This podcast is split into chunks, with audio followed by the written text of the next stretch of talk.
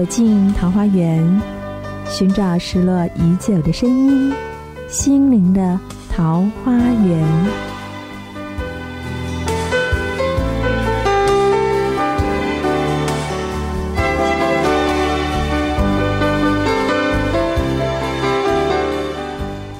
欢迎您收听《心灵的桃花源》，我是何心。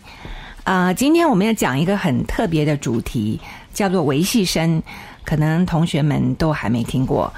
那在那之前呢，呃，我们可能要先介绍一位搓泥仁波切。那今天呢，我也特别请了两位呃贵宾啊。就是两位也都是仁波切的弟子哈，我想我们三个臭皮匠就胜过一个诸葛亮就可以。因为仁波切呢，本来想请他来，可是仁波切呃太忙了。那我想我们就三个人呢，把我们这几年上了呃课啊，大家都来认真回想一下啊，跟大家分享一下啊。那第一位呢是呃小颖老师，你好，大家好，我是小颖。啊，第二位是文静老师。大家好，我是文静。好，那我们先来介绍一下托尼仁波切。托尼仁波切呢，呃，我最近看到一本他的书，叫《醒了就好》，里面呢有理查基尔的介绍啊。大家应该都知道这个好莱坞的明星理查基尔，他后来也成为一位非常虔诚的佛教徒。那他呢，呃，也特别推荐仁波切，他就有呃。讲一下，他说：“如果你想要捕鱼呢，就要到大海去找；如果你要想要探寻自我呢，就要观察你的心。”那呃，理查基尔呢，他也是觉得仁波切是一位非常值得信赖和珍贵的、信赖的老师和珍贵的朋友。他说：“啊，就是你很想见到他，而且很很想跟他在一起。想到他呢，心里又会会心的微笑。”我想，这就是我们每个弟子的感觉，就是韦仁波切就给我们一个非常温暖、非常可亲，可是又非常智慧的一位老师。那可是我们这位仁波切呢？我这次看他这本书才知道，说他其实也不是从从小就是像我们现在认得他这样哈。那他小时候呢，八岁的时候呢，十六世大宝法王认证他是第三世的搓尼仁波切，第一世呢是一位伟大的宁玛和竹巴嘎举的上师。十二岁呢，他就被呃送到加西众去受训，一下子呢就从一个很爱玩的小男生呢，成为一条龙哈。因为这个竹巴嘎举，这个竹巴这个呃的藏文就是龙的意思，肩负了一个伟大的使命。这个其实他也面临很多困难的抉择，他后来呢出家了又还俗，可是呢他还是成为一位很平易近人的心灵导师。因为他出世又入世，所以他特别了解我们现代人的各种烦恼，所以他有非常独特的维系生的教学，对我们一般人是非常有帮助。所以呢，我们今天特别来介绍这个观念，因为它并不是非常宗教性，大家都可以接受的。好，那我们现在先回到这位两位来宾，那先请小颖老师稍微介绍一下你自己。啊，我叫小颖哦。那我从小到大就有学音乐，那现在在在学校教书教音乐。那呃，我在学习的过程中，就是也是一直觉得生命里面好像应该还有些什么事情。那后来因为因缘际会的关系，然后就接触了藏传佛教。那之前就是也有上啊明春尼摩切的弟弟明就摩切的的的课，然后之后明就摩切去闭关的时候，春尼摩切就来到台湾。那我因为这样就接受了春尼摩切的课程。那春尼摩切对我而言，他我第一次跟他就是除了仁摩切在上课，因为蛮遥远的，我们都在远远的下面，他在远远的上面。那有一个机会，就是说，哎，有一次跟他用一起用餐。那我平常其实是个不会问问题的人，因为我一直觉得我的问题大波大大概都是我自己用不够用功，就不敢问。这样觉得说，哎，那问了可能大家会觉得就笑我这样子，然后我就通常是不问问题的。嗯，可是我也不知道为什么，我第一次跟我们去用餐的时候。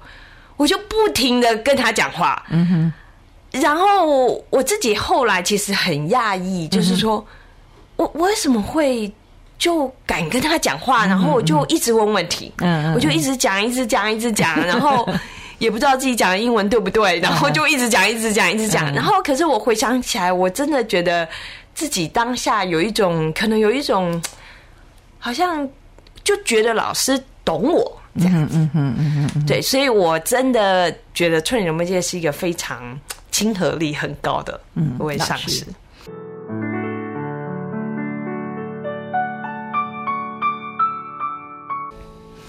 好，那我们继续呃介绍一下文静师姐，文静师姐，啊、谢谢何师姐，我是文静。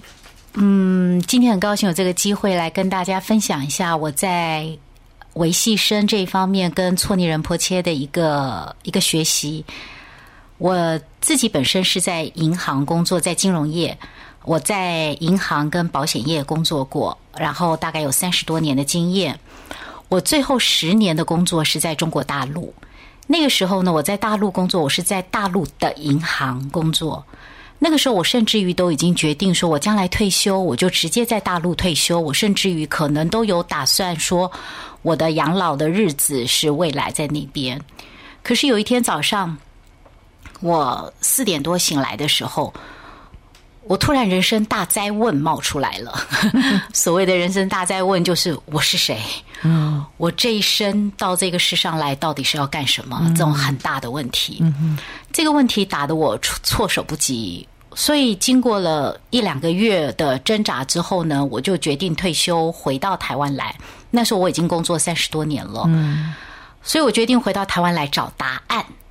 然后我非常非常幸运的，我刚回来就接触到了明就人破切，就跟刚才的小颖师姐一样，也是先接触了明就人破切。可是那年刚好明就人破切要去他的云游闭关，对，所以呢，他其实接下来就不会再带领弟子，他不在，所以他就请了他的哥哥错尼仁波切来台湾。来指导跟教导我们，所以我也是在这样子的因缘之下去认识了、接触了错尼仁波切。嗯，我跟小颖师姐一样，其实也是一种很特别的、特殊的状况。首先，第一个，错尼仁波切他是用英文讲课。说句老实话，我们的英文都很烂，对不对？可是你知道吗？那天我居然在课堂上，我听得懂哎、我居然发现说，哎，奇怪，怎么这个仁波切在讲的东西我都听得懂？虽然其实那个懂不是真正的懂，不过他都有用比较浅的英文就是了，嗯，对，然后那种感觉就是。哇，好棒哦！我听懂，哎，很亲切。突然那个距离就拉近了，这是第一个。第二个呢，是他那一年他到台湾来的时候，其实他有带着他的太太跟小女儿来台湾，所以在那一次的整个课程的最后一堂课的时候，他的太太跟他的小女儿有进来到课堂上，然后一起听他的课。你知道吗？在在那一次那那堂课当中，我就看到错尼仁波切讲课讲到中间停顿的时候，他就转头去看他太太跟女儿。嗯哼，你知道从他的眼睛当中流露出来的那个光芒跟眼神，嗯哼，那个时候的我也。呃长大了，大了，也都退休了的年纪了。所以呢，我从来没有在一个男人的眼中、眼光当中看到出那种神情，跟那个光芒。你知道那种感觉就是纯粹只有爱，而且是纯粹的爱。嗯那里面不包含任何。你不觉得他是亲子或者是夫妻的那种爱，也不是男女的爱，或者你感觉他就是一个纯粹的爱。我那个时候就有一个很大的好奇心，就说什么样的一个人，到底怎么回事儿？对他为什么会有一个这么纯粹的的眼神跟光芒在那个地方？所以这就是这两个理由跟原因，我就开始跟着错女人迫切来学习他的教导。好，呃，其实这两位师姐呢。都是呃，我们现在讲哈，就是其实那时候明就仁波切去闭关嘛，就请他的哥哥搓尼仁波切来呃代课。结果代课呢，代课老师呢也爱上台湾，学生也爱上仁波切，所以呢，代课老师仁波切呢就非常真的是对我们非常好，每一年都来好几个礼拜给我们上课。呃，那呃这两位师姐呢，其实也在仁波切身边做帮忙很多。然后，所以我想说，你们在仁波切呃旁边帮忙这么多，应该也学了很多。呃，那我们呢，我自己回想呢，哦，看看我的笔记，居然也上了五六次了。那从两三年前呢，我就跟小雨说，我们来讲维系生，我们来讲维系生。结果呢？结果大家都忙忙忙，然后又过了一年，任波切又来了。我们说啊，任波切再上一次课，我们再新鲜一点，然后再来再来讲。这一次呢，抓紧机会，任波切呃，就是呃，刚刚刚刚离开台湾，我想大家都记忆还很新，好，很新鲜。赶快趁这机会打铁趁热，我们再来分享一下仁波切给我们的这些。因为其实刚刚就像文静师姐讲的，其实呃，从这个维系生呢讲到最后的这个这么纯粹的爱，到底是怎么来的呢？好，那我想那先请小颖介绍一下这个维系生吧，好不好？我们先来谈一谈。啊，春仁波切的维系生啊，讲起来很像是一个学术名词。可是事实上，它在我们每一个人的身体里哦。那啊，人们现在特别提到，就是它不是我们外在这个肉身啊，手啊、脚啊、头啊，也不是我们理智的心哦，就是我们去思考，它就在那个中间。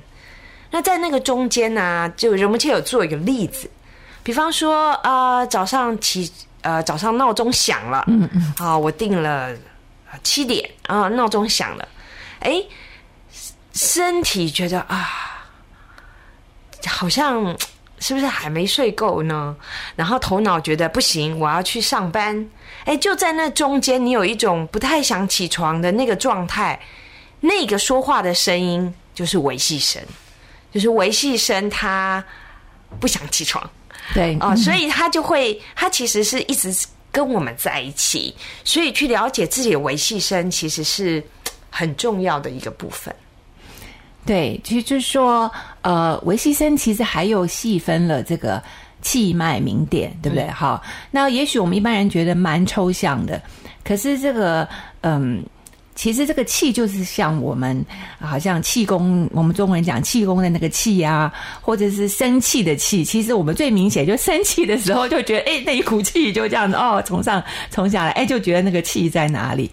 那可是这个到底是怎么样影响到我们呢？那文静师姐也许可以跟我们分享一下。嗯，我觉得那个气哦，真的是很微妙的一个东西，所以用“维系生”这三个字，真的是名字取得很好。嗯，因为它真的很维系，你看不到它，摸不到它，但是你可以感觉到它。对对对，就是生气的时候特别感觉。对你就是一把火就这样冒上来了。或者讲生气有点太极端，你说哦，我们平常其实不是天天都爱生气，随时都爱生气。那我们讲一个平常的例子，就是你突然觉得很急。嗯哼。你感觉到说啊，我现在好急哦。仁波切有一个例子哦，是真的是很棒的。他说，你下个礼拜三要去飞机场，你要出国，可是现在离下个礼拜三还有十天，嗯，你已经不晓得去了飞机场多少次了。对，就是你就是有股一直在想着说啊，我要去飞机场啊，我这个东西还没收啊，我的证件准备好了没？所以，这其实都是那股气在作用。它你看不到它，摸不到它，但是你绝对可以感觉到它。对，所以就是说，好像这个气，有时候我们，呃，就像讲，我们心里急啊，或者生气啊、沮丧啊，所有这些不平衡的时候。其实就会影响到我们的脉嘛，哈。那我们中国人常常针灸什么也是，大概就是差不多类似的那些地方，很维系的，好像看不到，可是明明你又感觉得到。所以当我们生气的时候，或者是呃呃紧张的时候，好像那个。好像那个身体，他们说人目前是不是讲那像一个马，就是那个速度好像就失速了，是不是？好，失速了以后，我们整个就开始不对劲了嘛，哈。那呃，其实任目谦那时候有常常举一个他很明显的例子，就是过桥的例子啊。小颖要不要讲一下啊？在那个任目切举这个，就是在任目切应该是现在。是十几年的事情了，就人们切第一次去马来西亚双子星大厦，那那个大厦呢是一个非常非常高的建筑物。那在两个哦两栋建筑物，那在这两栋建筑物中间有一道玻璃桥。那人们切从一个一个。一个建筑物上去之后，他想要过到另外一个建筑物。好，那跟他同行有另外一个僧众。那到那个玻璃桥的这一边的时候，那个僧众就啪啪啪就过去了。那仁波切忽然就在桥的这一边卡住了，卡住了，停在那边无法向前。这样，那这中间就有仁波切，他就看到说：“哎，我卡住了，我无法向前。”就有一个声音告诉他：“你再走。”你就会摔死，这样，所以他就一直卡在桥上，然后一次、第二次鼓起勇气再做一次，还是卡住了，一直到最后，哎，他开始去看自己到底害怕的是什么啊？往内看，往内看，看到说啊，原来他身体里面有一个印记。啊，这个印记就是他小时候曾经在树树上摔下来，山上摔下来。哎，这一而再再而三的印记，告诉他说高很危险。嗯，哈，高会会让他痛苦，产生痛苦。所以，哎，开始这样以后，哎，他也确认这个玻璃桥是非常的。呃，安全安全，然后健很很很很稳稳固的，那他就开始第三次过桥。那这一次过桥呢，他走得很慢，他非常让他自己的身体确定这个桥的那个 稳固性。那他心里面也不停的告诉他自己说：“哎，他的恐惧是来自于他之前的印记给他的讯息，而这个讯息。”并不是现在的事实啊！那一步一步一步，他就这么终于走过去了。嗯，对，其实呃，我们后来想说，哎，其实我们每个人可能都有一些印记哈。那我们先休息一下，等一下再来谈谈看，我们每个人到底是不是有什么样的印记呢？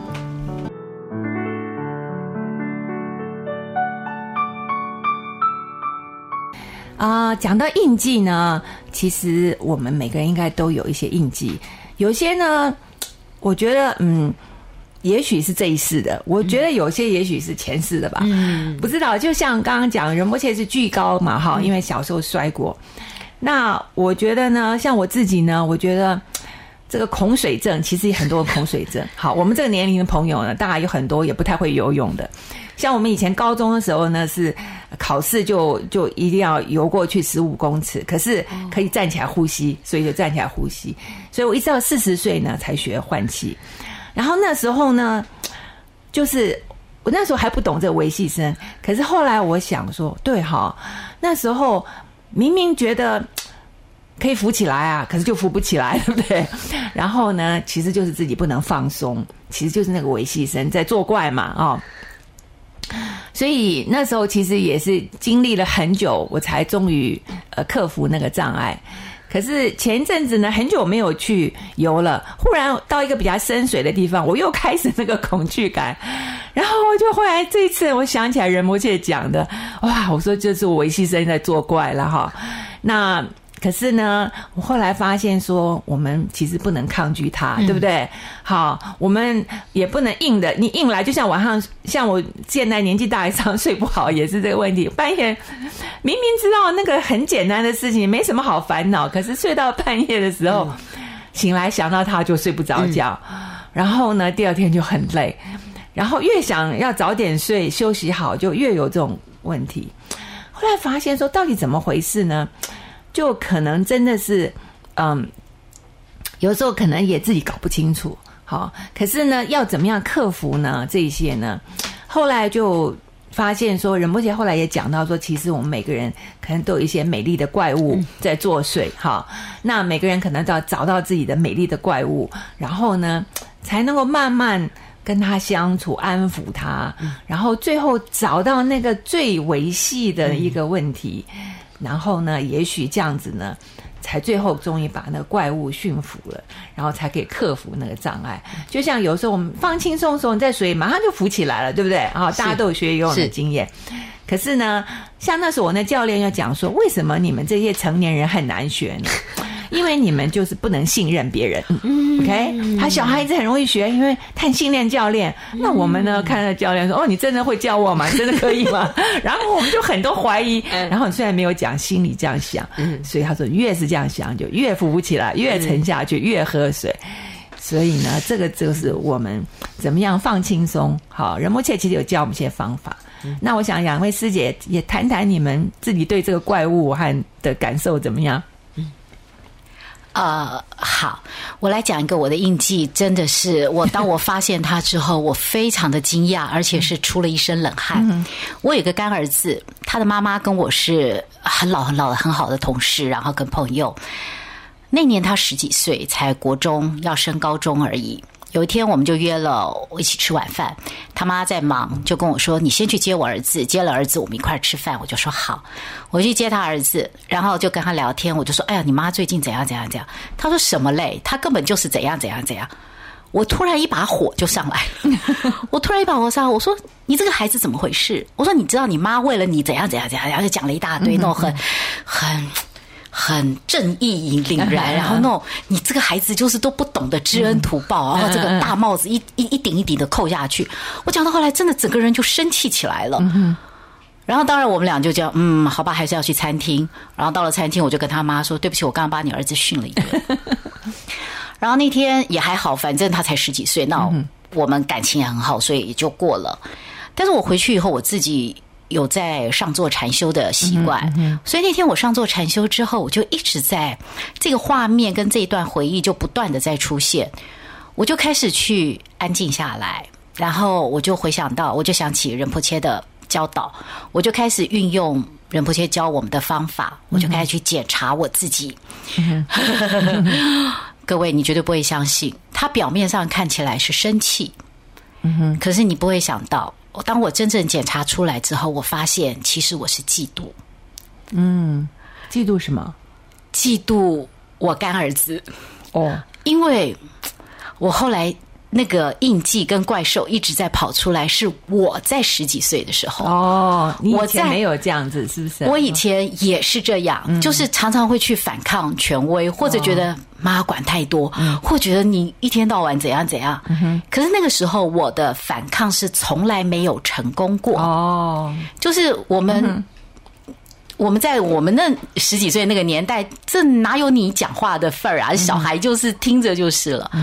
所以当我到了现在这个年纪，我碰到了我的干儿子，他十几岁，所以他也想反抗。我后来发现，我的嫉妒是。